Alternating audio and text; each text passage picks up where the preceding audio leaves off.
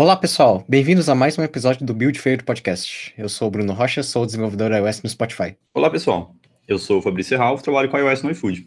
Olá pessoal, eu sou o Bruno Ramos, sou desenvolvedor iOS no iFood também. Como de costume, se você ainda não segue a gente no Twitter, segue a gente lá, é o BuildFairdCast. O nosso episódio de hoje é sobre WatchOS. Eu acho que a gente já falou em alguns outros episódios sobre como é importante, pelo menos, prestar atenção em outras vertentes do iOS e coisa assim, né, pessoal? É bom, acho que todo mundo aqui brincou um pouquinho de WatchOS, pelo menos, mas ninguém é tão ferrado nesse assunto. E é por isso que a gente trouxe um convidado para ajudar a gente.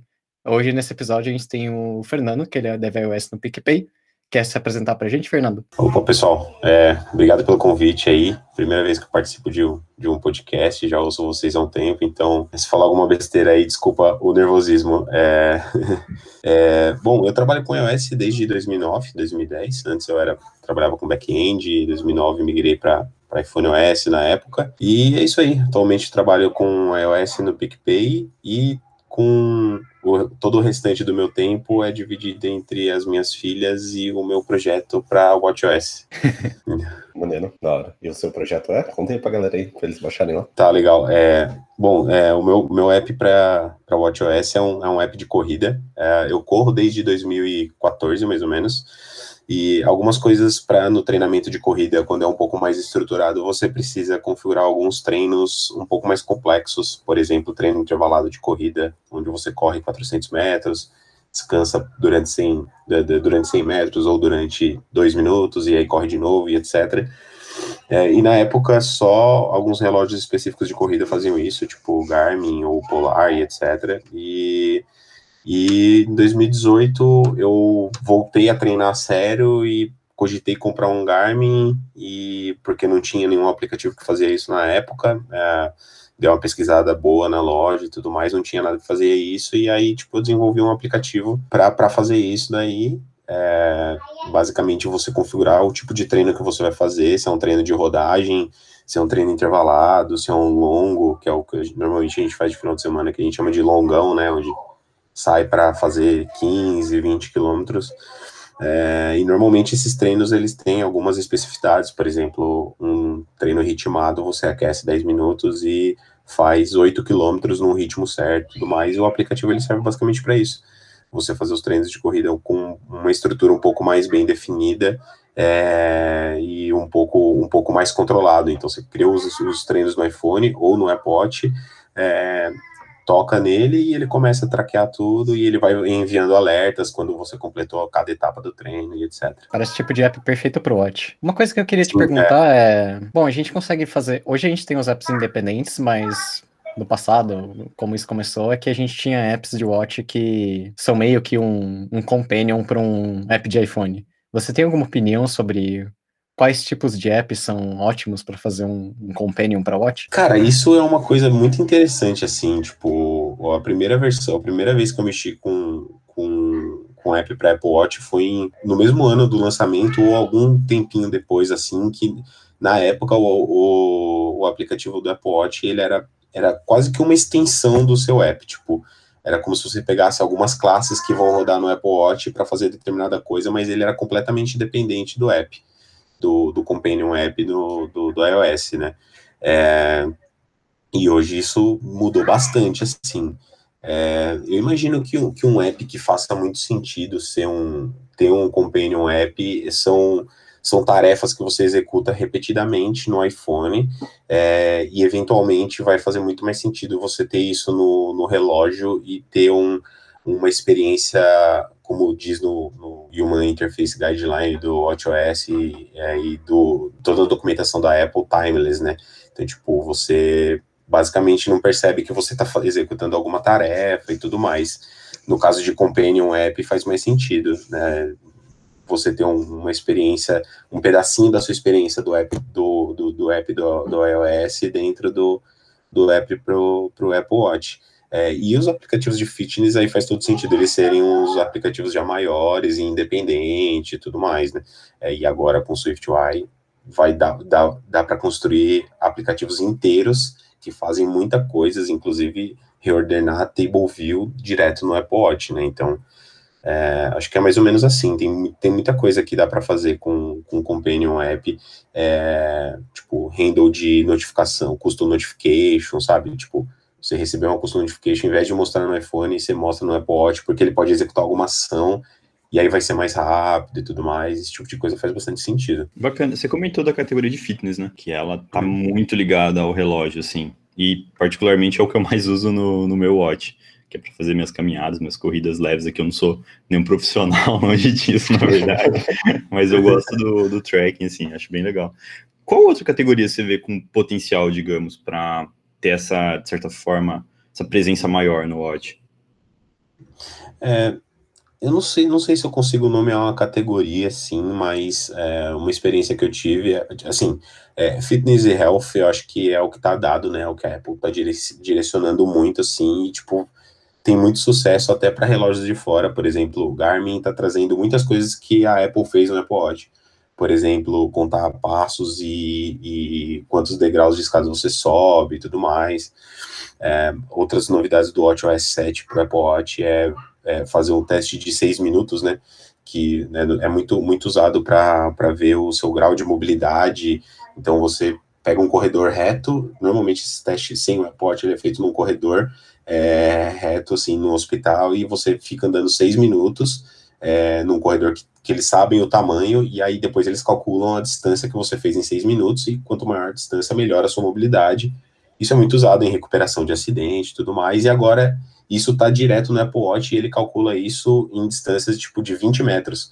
Normalmente você precisa de um corredor de, de mais de 100 metros, e agora ele cal consegue calcular isso em pequenas caminhadas de 20 metros. Então, eu acho que fitness e health é, é o caminho que ele vai seguir.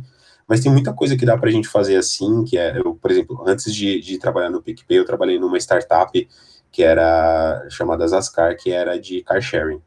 Então, basicamente, os carros ficavam espalhados né, nos estacionamentos, você chegava com um iPhone, desbloqueava usando o Bluetooth, é, usava o carro e depois devolvia ele, travava usando devolvia a chave no, no porta-luvas, travava usando o, o BLE, né? é, e boa. É, o uso do carro era esse.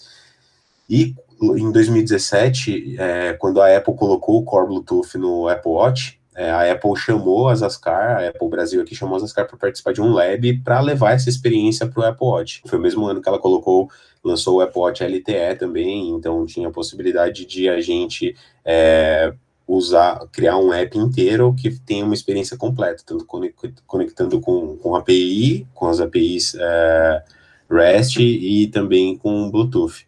E aí lá o que a gente fez foi desenvolver a experiência do, é, do cara chegar perto do carro, tinha um hardware é, embarcado no carro, é, então ele chegava perto do carro, quando ele o, o aplicativo do iPhone identificava que tinha um, um beacon é, é, emitindo o, a assinatura do, do Bluetooth, é, o, o, aplicativo do iPhone se conectava com esse Bluetooth e delegava para o Apple Watch disparar uma notificação, uma custom notification, para ele poder tocar no botão e abrir o carro.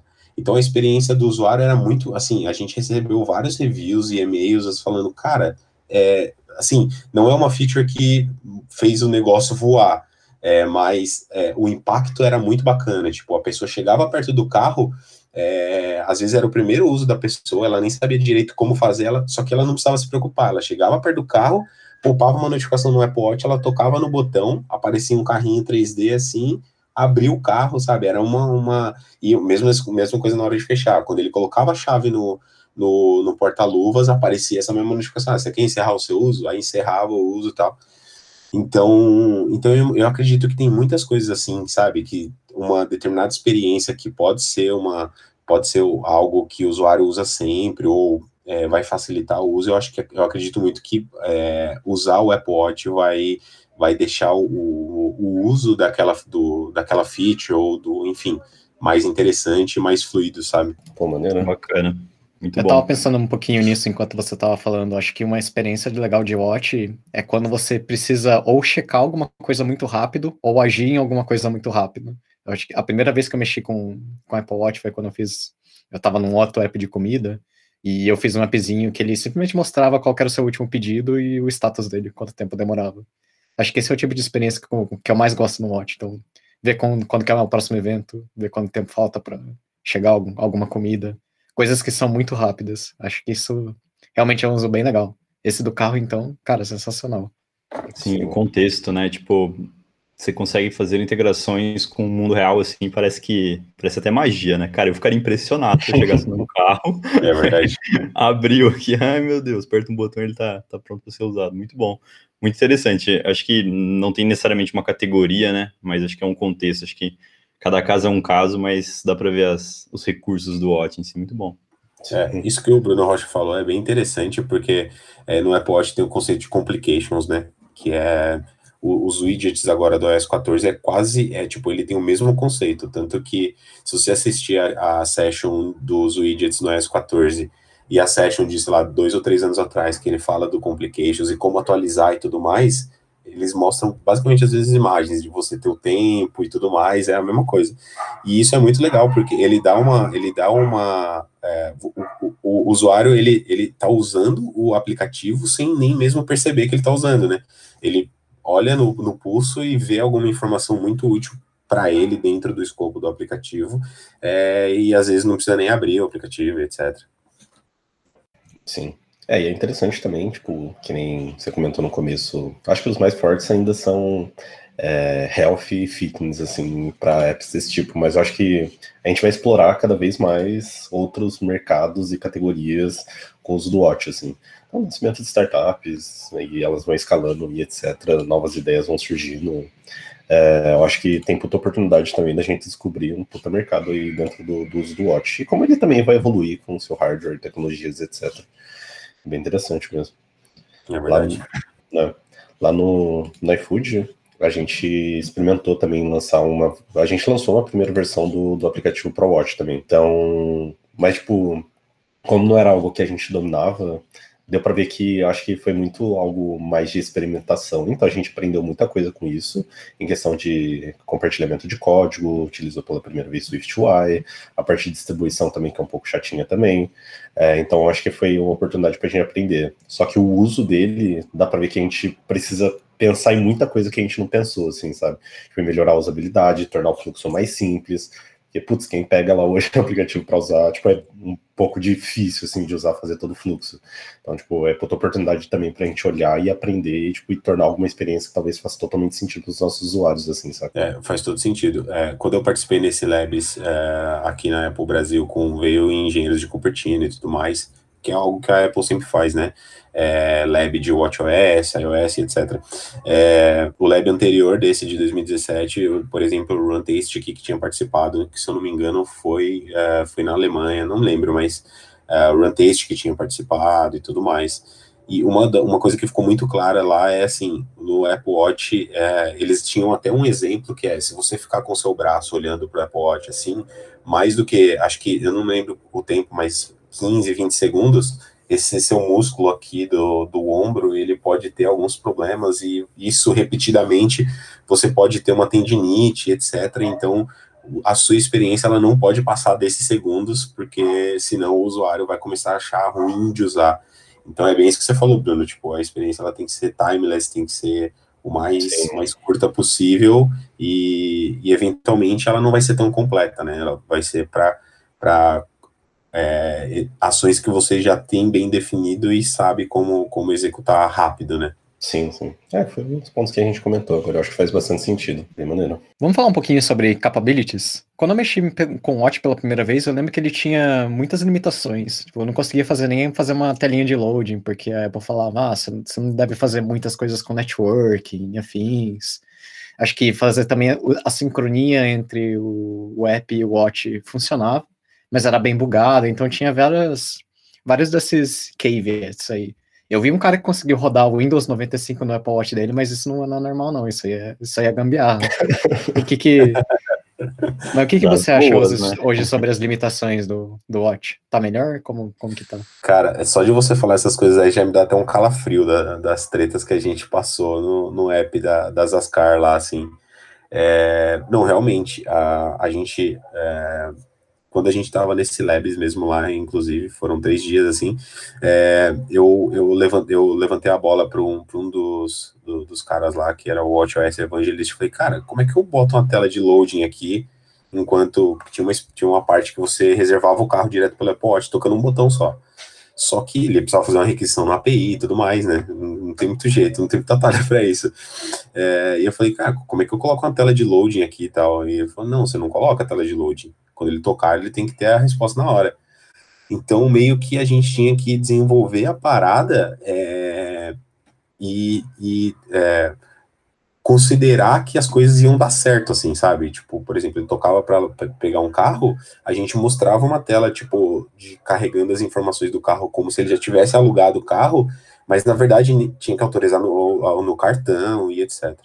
Então era, era bem treta mesmo. E tem uma curiosidade que em 2017 o seu aplicativo pré-pot ele não podia passar de 50 mega. Isso foi uma treta para gente, porque a gente usava algumas coisas é, da Amazon lá no nosso, na nossa API, é, e a gente precisava, tipo, a gente precisava não, mas foi uma escolha de projeto na época, quando o app de iOS nasceu, é, de usar o AWS Cognito, AWS Core tudo mais, e só para fazer uma requisição simples na API, tipo, tinha que embedar 10, 10 SDK da, da Amazon lá. E, obviamente, isso não funcionou no, no Apple Watch, né, porque ele... É, na, na época ele precisava embedar as, as libs do Swift também, é, Swift Core, Swift Foundation e tudo mais. Então, só de lib do, do Swift, é, o app já ficava com 35 mega. Então, basicamente, a gente tinha essa diferença aí para colocar asset, colocar tudo. Então, uma das tretas foi a gente é, desenvolver uma par de coisa no back-end para não precisar mais usar AWS Cognito usando SDK e etc. Hoje, hoje o aplicativo ele já pode ter mais do que 50 megas, se eu não me engano, são 75, só que ele não precisa mais embedar o, as libs do Swift, então tipo, você realmente tem mais espaço e tudo mais. É, esse lance de não fazer requisição, ele tem, ele tem uma API de background fetch muito robusta, o iPod, né, que você, você agenda é, background, é, o nome, do, o nome do, do evento lá é o RL o RL Session Background Task, e aí você delega para o sistema, o sistema faz a requisição e quando ele acordar o app, quando ele acordar o app, ele vai te entregar o, o, a resposta da requisição. E aí, de fato, você não precisa ficar fazendo requisição para o seu app para mostrar uma informação atualizada. O ideal, é, o que a Apple diz para você fazer na documentação é você agenda background tasks para quando o usuário abrir seu app, ele esteja ele já esteja atualizado, assim, né? É, hoje em dia, o, o Apple Watch ele já tem, uh, ele ele está muito, desde quando a Apple liberou o lance de independente, independente uh, app, de você subir o app na loja sem ter um companion app, é, ele ganhou muitas, muitas capacidades que ele não tinha antes, né? Então, tipo, é, hoje você consegue fazer um aplicativo com quase tudo que tem no, no iOS, no WatchOS, tanto é, keychain, é, user defaults, é, sei lá, core data, é, uma, uma, uma, feature muito, muito da hora que tem é o core data sincando com o CloudKit sem você fazer muita coisa, sabe? Você só coloca que ele é um NS CloudKit container e ele vai sincar com, com o core data do iOS e tal, é, app groups e tudo mais, isso tudo funciona. Eu só não sei por que diabos ele ainda não tem o, o sync, aquele NS Ubiquus Key Value, sabe? Que você sincroniza o user default entre vários aplicativos, entre vários, vários, vários devices. Isso ele ainda não tem, mas tem para Mac, tem para iOS, tem para iPad, enfim. Mas no iPod não tem. Mas tirando isso, assim, ele tem muita coisa, sabe? Que tem, dá para hoje eu, eu, eu acredito que você consegue fazer um aplicativo com quase tudo que vai no, no iOS, assim. Inclusive remote notifications, etc. Bem massa. Eu só queria comentar um ponto, é, bem antes, assim, de você trazer essas, as limitações, você falou lá do começo que vocês tinham, cara, a gente tinha que usar uma lib A, B e C para fazer request e tudo mais, e aí a solução foi dar um jeito lá no back-end, então, tipo, acho que todo mundo que colocou algo em produção, algo recente, tipo, coisinha nova, que vê no WWDC e vai pôr em produção, é, acho que o recado é, as coisas são bem diferentes da Keynote, né? Tipo, no fundo, no fundo, você vai impactar uma série de outros times, porque vocês vão contornar alguma coisa porque aquele recurso é muito novo ainda, ou tipo, ele tá faltando alguma coisa ainda, tá? Ele já tá em produção, já tá, já tá funcionando, mas falta alguma coisa, e cara, vai precisar fazer um jeitinho, vai precisar fazer alguma coisa ali. Então acho que é, é meio natural, assim, então fica, toma cuidado aí quando você vê algo no Keynote e, e quer fazer, e putz, ah, mas putz, 10 mega aqui, tipo, 50 mega, 35 de Swift, na verdade você tem 15, né? Tipo, então é. é Exatamente. É mas é um bom ponto, Fernando. É, isso é, é fato, tipo, eu acho que isso vai te forçar a pensar muita coisa nova pro seu produto também, saca? Em questão de como as coisas funcionam, em questão de serviço, etc. Eu digo isso porque lá no iFood mesmo, quando a gente estava prestes a lançar a nossa aplicação do Apple Watch, a gente estava vendo muito fluxo de como o usuário fazia login na app. E aí, tipo, o nosso login ele funciona através de OTP. E, cara, trazer esse fluxo para dentro do Watch parecia ser insano, saca? Putz, tipo, o cara escreveu um e-mail, é, tipo, digitar um telefone, receber um código, digitar e-mail e etc. Putz, que o fluxo ficava imenso. E a gente falou, cara, a gente precisa mudar isso. Qual que é uma forma fácil de fazer? Putz, vamos desconsiderar tudo isso e usar só a Sign with Apple, assim, saca? Mas, putz, na, na, hora que a gente foi fazer isso, foi quando tinha dado umas tretas com, com Sign with Apple, e aí a gente não conseguiu fazer isso e teve que voltar atrás com o ATP, assim, saca? Tipo, então, cara, você vai reconsiderar muita coisa, e aí vai muito da ansiedade de lançar e etc. E meio que você vai a trancos e barrancos ali, empurrando o que vem de mais fácil ali, meio que na gambeta, e tenta lançar isso, assim. É, e, e você me fez lembrar do, de complementar a pergunta que o, que o Bruno Rocha fez, que é do, de comunicar né, entre iPhone e iOS, tem uma, tem uma API chamada Watch Connectivity. É, e ela é uma API que você pode passar qualquer tipo de dado, né? Você pode passar um data, um dicionário, um, é, se você hoje, por exemplo, se você tiver um, um, um, um, Swift Codable lá, é, você consegue dar decode decode e passar ele como se fosse um JSON, é bem, é bem prático nesse sentido.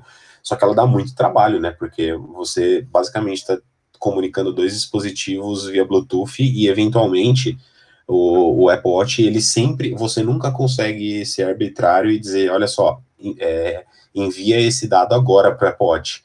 Você vai enviar do iPhone e o Apple Watch o WatchOS vai decidir qual é o melhor momento de, de recuperar esse dado porque ele vai sempre priorizar a bateria sempre você, você não, não, não existe um jeito hoje no Apple Watch de você falar, olha só, esse cara precisa receber isso nesse exato momento, não dá. Do contrário, funciona. Se você mandar uma mensagem do Apple Watch para o iOS, é, ele vai acordar seu app na hora, mesmo que o usuário tenha matado o app lá na execução é, em background, ele vai acordar o app e vai receber. Mas do contrário, não funciona. Então, nas Ascar e tanto no PicPay é uma forma que quando a gente está pensando em começar a fazer um app de Watch e tal, o que a gente imaginou foi justamente é, não precisar o usuário fazer login no app.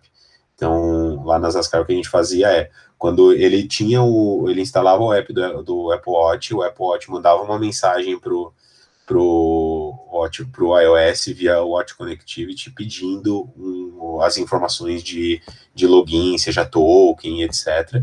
Esse dado ele é trafegado criptografado, então você não precisa se preocupar. E é, é, ele é feito pelo, pelo chip de Bluetooth e, e Bluetooth Low Energy e a informação é criptografada, então você não precisa se preocupar muito em, em como isso é feito é, do ponto de vista de segurança, mas você. E aí você armazena o token no keychain, beleza, né?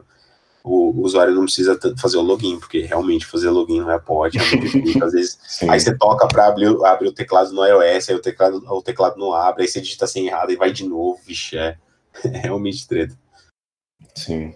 Nossa, essa é uma das piores coisas que tipo, eu vejo assim, é a experiência de input no, no Watch, cara. Eu fico, nossa, eu falo, não, não dá. E agora tem como desenhar, não sei se é de agora, né? Eu tenho Watch tem pouco tempo, mas tem como se desenhar e tal. Eu fico, cara, isso é péssimo, não quero. Eu, tipo, coloca um emoji assim, ah, identificador emoji. tipo, é o mais fácil. É um, é um negócio que eu acho muito ruim. E não sei se vocês têm uma. Você já teve. Enfrentou um problema desse e como você lidou, sabe? Tipo, você comentou, ah, tem dado que dá para você trazer né, da outra plataforma, é de forma segura, então ok mas eventualmente você precisa lidar com o input de usuário. Você tem alguma dica para simplificar isso? Que acho que essa do login já foi muito boa, manja. Tipo, já, cara, vamos matar um fluxo já. É, cara, eu acho que a dica, assim, é o que tá no rig lá do no Human Interface Guideline de WatchOS, que é basicamente você não dar um campo para o usuário preencher. É, você não tenta evitar ao máximo do usuário ter que preencher um campo é, uma coisa que a gente fez na Zascar, eu sempre menciono na Zascar porque foi o um projeto que a gente tinha uma experiência mais completa no Apple até porque a gente fez em, em parceria com o pessoal da, da Apple, né? É, o que a gente fazia é tudo que era passível do usuário ter que selecionar ou fazer algum input, a gente trazia a opção default do último do uso dele, tanto no Apple Watch ou no WatchOS.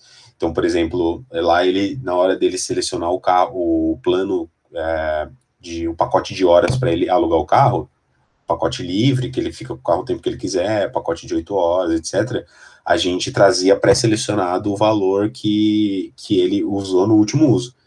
É, e aí, se ele quisesse mudar, ele uh, selecionava ali na Digital Crown e conseguia mudar e tal, mas a princípio ele não precisaria mudar, porque é o que ele já usava frequentemente e tudo mais. No meu app de corrida, por exemplo, na hora que você vai criar um treino lá, tem a opção de você. Eu estou criando essa, essa funcionalidade agora, que é a opção de você colocar um nome para aquele treino e uma data que você vai executar. Porque é muito comum você receber uma planilha de treino do seu treinador e, tipo, para 15, um mês, 15 dias, um mês. Então vai ter a opção de você colocar a data que você vai executar aquele treino e etc. É, só que para você criar o treino no Watch, é, essa opção de você colocar o um nome, ela não vai estar disponível, porque ah, eu vou, ah, eu vou colocar o nome do treino como o tipo do treino que você está criando e sem a opção de você colocar o nome, porque é, imagina você conseguir escrever é, treino ritmado 5K, escrever tudo isso no título do treino, né? É muita coisa e, tipo, realmente dá trabalho.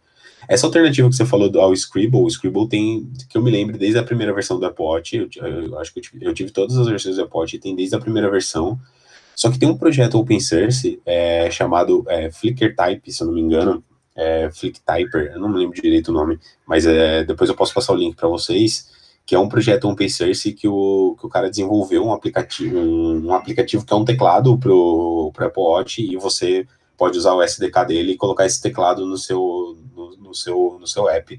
Eu estou cogitando a uh, fazer isso e realmente você faz aquele swipe do que tem novo no, no iOS, que já tinha no Android também, sabe? Você vai fazer o swipe do teclado ele vai escrevendo. Cara, e funciona muito bem, é muito prático de usar. Você realmente consegue escrever palavras mais complexas no Apple Watch de uma forma simples. É, a Apple bem que ela podia comprar esse projeto e colocar embedado no WatchOS que resolveria esse problema de input de dado. Em questão de código, como que você recomenda que, que as pessoas escrevam código para Watch quando você tem um app que é junto com, com iOS? Aqui no Spotify a gente tem um app para Watch e o que eu vejo que acontece é que a gente tem libs e daí como tem algumas coisas no Watch que são um pouquinho diferentes, são APIs um pouquinho diferentes, sempre a gente coloca os macros de, de WatchOS para poder diferenciar entre as plataformas. Como que você sugere que o pessoal faça isso hoje em dia?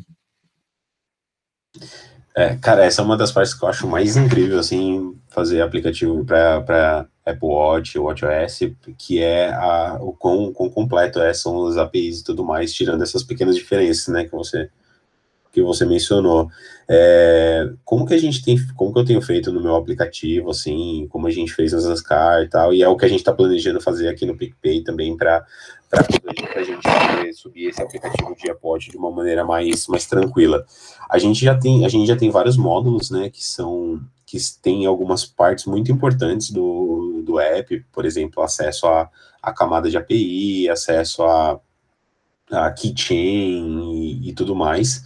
É, e esses módulos eles são, eles só importam o, o, o só import do Foundation, por exemplo. Então esses módulos, eles basicamente não precisam de adaptação na hora de você usar eles no, no WatchOS, sabe? Você consegue usar eles de forma integral no, no WatchOS, é, sem precisar fazer esforço nenhum, assim, é, sem precisar fazer nada. No meu aplicativo eu tenho um módulo chamado módulo Core, que é o, que é o módulo que tem, tipo, umas três, quatro classes só, mas é toda a inteligência de, de, de dos treinos estão ali, de, de, tipo enviar um alerta quando, quando terminou o intervalo, enviar um alerta quando é, começou um intervalo novo e etc. É, calcular o, o, a distância, fazer a verificação se a distância está tá chegando perto do, do intervalo configurado tudo mais. É, e esse código é o mesmo código usado no WatchOS e no iOS, não tem nenhuma diferença, assim, sabe? Não precisou colocar nenhuma macro e tudo mais. É, e a parte do, do, da interface em si, é, se a gente for falar de SwiftUI, é, também tem muita coisa que a gente consegue aproveitar é, e, e, desenvolver quase que o mesmo código, aí sim com algumas, com algumas particularidades. É, por exemplo, no, no WatchOS não tem o date picker do que tem no iOS. Então aí a gente tem que colocar um if OS, iOS, aí bota o date picker e aí faz uma alternativa pro pro WatchOS. Mas eu vejo que usando o SwiftUI a gente é muito produtivo, assim, sabe? É, na maior parte do tempo você consegue escrever um código que ele vai ficar bonito tanto no iOS quanto no, no WatchOS, vai ficar bonito, vai ficar usável, vai ficar fácil de, de, de entender e tudo mais.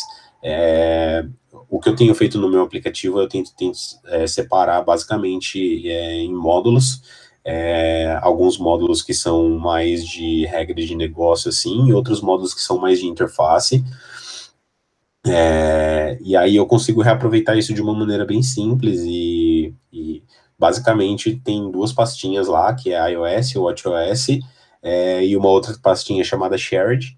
É, e basicamente vai quase tudo dentro do Shared, só o que é muito particular mesmo fica dentro da pasta específica, que aí, tipo, tem muita particularidade, aí compensa fazer duas telas separadas, sabe? Ou duas, é, duas views separadas lá do SwiftUI. Mas é, acho que eu, acho que eu chutaria assim que 90% do restante do código ele é o mesmo, sabe? Por exemplo, tem uma o, quando você está tá trabalhando com o Health Kit é, no Apple Watch, você não pode ter mais de uma instância acessando o Health Kit, o, o Health Store, na verdade. Você tem que, o seu app inteiro ele tem que usar uma instância só do Health Store. Então, você precisa ter um singleton para acessar isso de uma maneira simples. É, e aí, toda essa classe, aí eu, eu desenvolvi um, um, uma camada que abstrai todo esse acesso ao ao Health, ao Health Kit e tudo mais para ficar simples, né? Já tem já tem tem só o que eu preciso ali e tal, não preciso ficar fazendo as queries direto e tudo mais. E essa classe inteira, ela não tem nenhuma mudança, assim, sabe? É o mesmo código que roda no iOS e roda no, no WatchOS. Então, no geral, eu diria que hoje, usando o SwiftUI, né? Porque se a gente for falar de WatchKit e UIKit, aí a coisa muda um pouco de figura.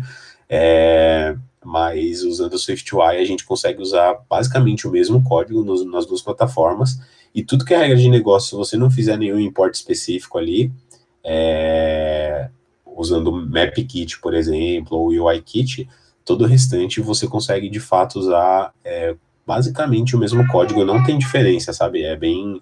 É, essa é uma parte bem legal assim de desenvolver para Apple Watch.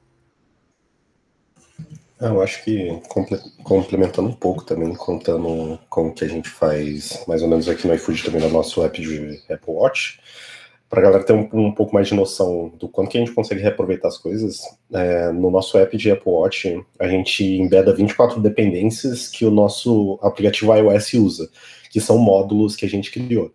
Então a gente porta eles como pod interno, então a gente aponta lá os paths da onde que esses módulos estão e basicamente utiliza reutiliza mesmo o mesmo código que o iOS usa.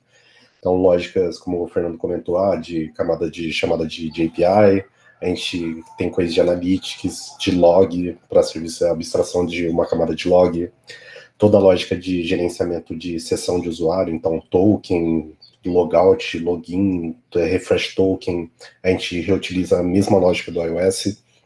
Então, essa parte é muito maneira de reutilizar código mesmo, acho que, que é muito bom. Tipo, isso te força, e a gente comentou acho que bastante isso no nosso, no nosso episódio de modularização, o quanto que vale a pena a gente começar a pensar nessas coisas e, tipo, quando você tem esse cenário de Apple Watch, iOS, em outros casos tem tvOS, etc., começa a fazer muito, começa a fazer muito mais sentido, porque você não precisa reescrever toda aquela lógica.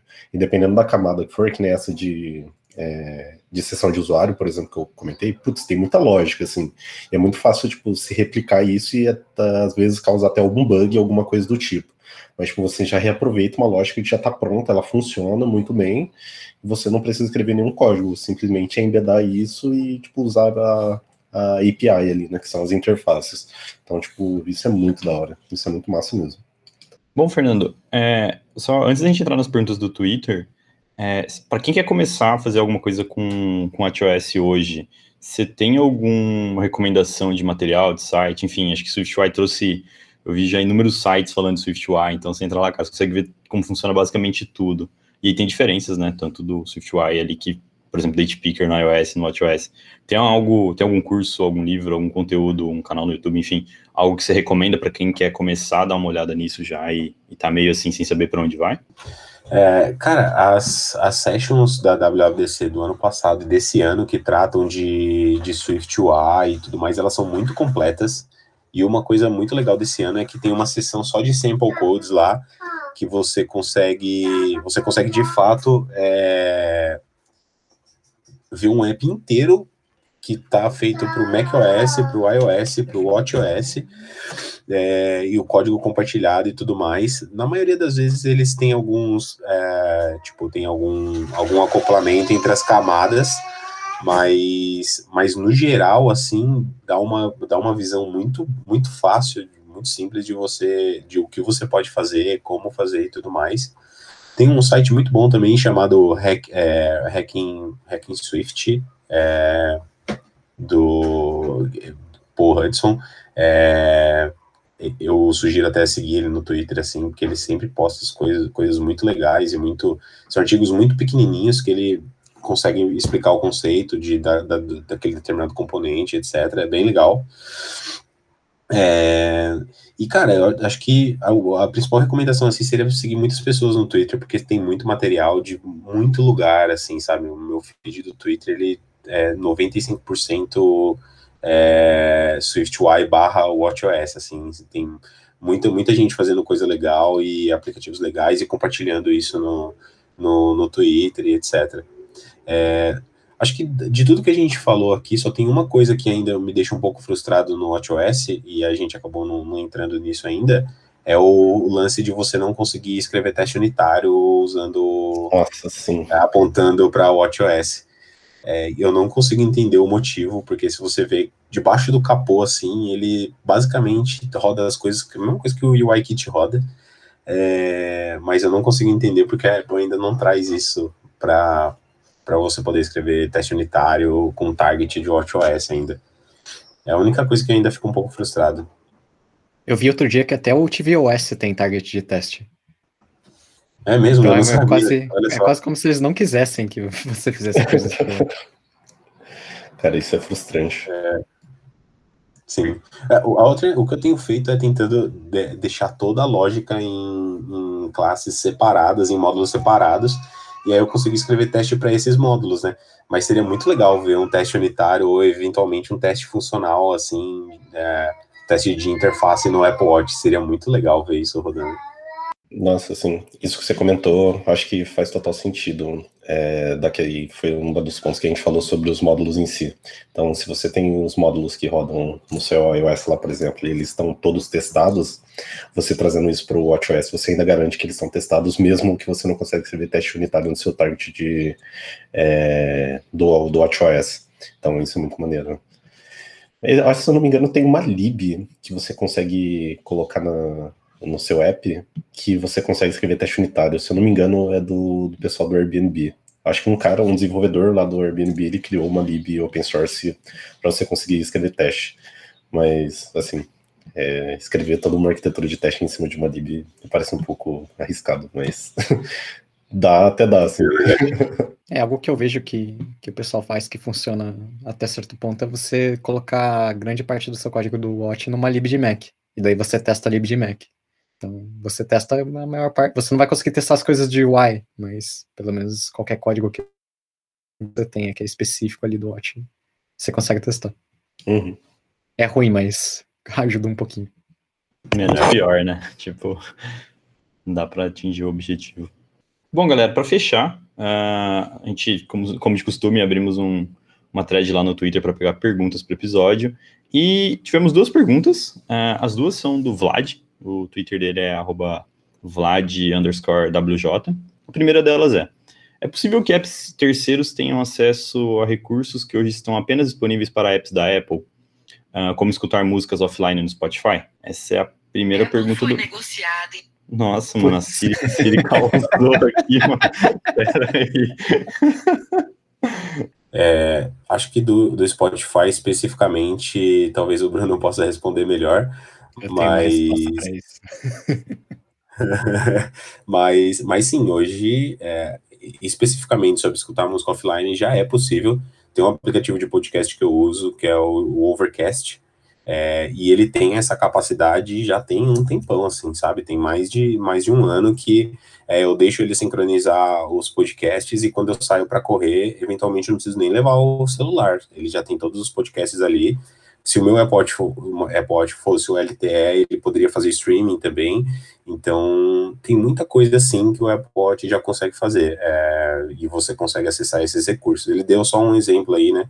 É, mas tem muita coisa que você é, acesso ao Health, ao health Kit, é, enfim, tem muita coisa sim que você já consegue já consegue acessar hoje. Bom, eu posso dar uma, uma resposta disso pelo lado do, do Spotify, que acho que é quem mais sofre com isso. Eu não sei qual é o status das coisas hoje em dia, mas eu sei que pelo menos dois anos atrás tinha muita coisa interna que a Apple tinha, principalmente questão de música, que você não conseguia usar. Nessa época, inclusive, foi quando o Spotify abriu aquele website lá, descendo cacete na Apple, falando que eles eram anticompetitivos e tal, tal, tal, tal, tal, tal e, o, e o Watch era um motivo disso. Porque eu não lembro exatamente se era porque eles não aprovavam o Watch, ou era por causa justamente disso, que tem muita coisa que o Apple Music consegue fazer no, no Watch que não era aberto para os desenvolvedores, então era extremamente anticompetitivo para o Spotify. Mas isso não é específico do, do Watch, o iPhone tem muito disso também. Então, você não consegue colocar, você não consegue trocar qual é seu player de música padrão na Siri. Pô, até minha Alexa deixa fazer isso. A Amazon, que é a empresa talvez que mais tenha motivos para não querer que você use alguma coisa que não seja o Amazon Music, eles deixam, mas a Apple não deixa. Então tem, tem esses bugs aí. É, esse ano, especificamente de trocar o player nativo, vai dar para você fazer isso no HomePod, né? É, acho que justamente porque a Apple tava, precisava dar uma resposta para essa para um monte de processo de antitrust que ela tá tem respondendo uh, na Europa e vai ter que depor no Senado americano na semana que vem. Ela colocou isso, né? Você consegue agora no HomePod trocar o player nativo de música para usar, por exemplo, o Spotify, etc. É, eu vi que esse site do Spotify que eu mencionei, ele ainda tá no ar, eu vi que atualizaram esses dias para falar sobre que teve algum processo que teve andamento, daí o pessoal tava feliz aqui. Estavam processando a Apple por, por, essas coisas. É bom que as coisas estão andando, é, mas ainda tem muitos problemas de framework, eu acho. Sim, com certeza. A, a Apple podia abrir muito mais. Só, só pontuando aqui, tem uma session de, da WWDC de 2019 chamada Streaming Audio on WatchOS 6 é, eu imagino que foi quando eles introduziram a capacidade de você fazer streaming e tudo mais. É, e esse aplicativo Overcast de podcast que eu uso, realmente desde o ano passado que eu já consigo fazer isso, de, de poder sair correr para a rua com, com ele, é, sem, sem, sem o celular e tal. Show. É, e a segunda pergunta do Vlad, é, levando em conta a extensão do Watch para iOS, eu consigo só com o Apple Watch consultar dados que no app do iPhone o usuário precisaria logar? Acho que é algo assim. Acho que. É, e o ponto dele é, ah, eu queria fazer login com usando só o Watch. Acho que a gente já comentou sobre isso, né? Acho que Fernando trouxe bons pontos aí sobre a, a fluxo de dados vai, é. do, do Watch pro iPhone, do iPhone pro Watch. Então, não sei se alguém quer complementar algo, mas acho que a gente já falou bastante sobre, já trazendo até os casos aqui do tanto do iFood e do de outros apps. É, eu acho que, que é bem isso, assim. Eu acho que tem, em primeiro lugar, é, você pensa um usuário usando tua app, é bem ruim ele ficar fazendo grandes fluxos, assim. Foi os problemas que a gente comentou e o Nazário trouxe até uma solução que provavelmente eu vou conversar lá no iFood, porque fez bastante sentido. É, mas aí tem o rolê lá que ele comentou que eu achei interessante também, foi sobre o lab que eles fizeram de WatchOS, e o cara comentou sobre a tendinite no músculo do, do ombro lá também, que faz sentido, só esses pontos são bem interessantes. Mas eu acho que tentar reduzir isso de formas mais simples, e hoje você consegue fazer isso compartilhando informações do iOS para o WatchOS, ou até mesmo usando o provedor de login da Apple, que é o Sign with Apple. Então, esses caras já ajudam bastante a reduzir e tentar pensar muito em ter o menor fluxo possível faça mais sentido. É, eu ia sugerir o Sign with Apple. Ano passado você não conseguia, por exemplo, uh, fazer um update de um login que já existe e adicionar o Sign with Apple, e esse ano é, no iOS 14 vai ser possível. Então, eventualmente, você já tem, já está logado no app, mas você quer adicionar o Sign with Apple como forma de login rápido, né? É, esse ano vai ser possível fazer isso, então talvez seja uma alternativa. E acho que fica como dica estudar o Watch Connectivity, né? Que é como você trafega informações do, do iPhone para o Apple Watch, do Apple Watch para o iPhone de forma criptografada. E é, se, se, o seu app não é independente na, na App Store do, do Apple Watch, você consegue usar o Watch Connectivity de boa, assim, é, trafegar token e tudo mais. É uma, eu acho que é a forma mais fácil de, de fazer isso. Show de bola. Bom, galera, acho que esse, esse bate-papo aí foi muito produtivo, né? Com, com o Fernando. Agradecer o tempo dele, agradecer as perguntas que a gente teve lá no Twitter. E acho que é isso. Valeu, galera. Valeu, galera. Tchau, tchau. Tchau, tchau. Valeu, valeu pelo convite aí.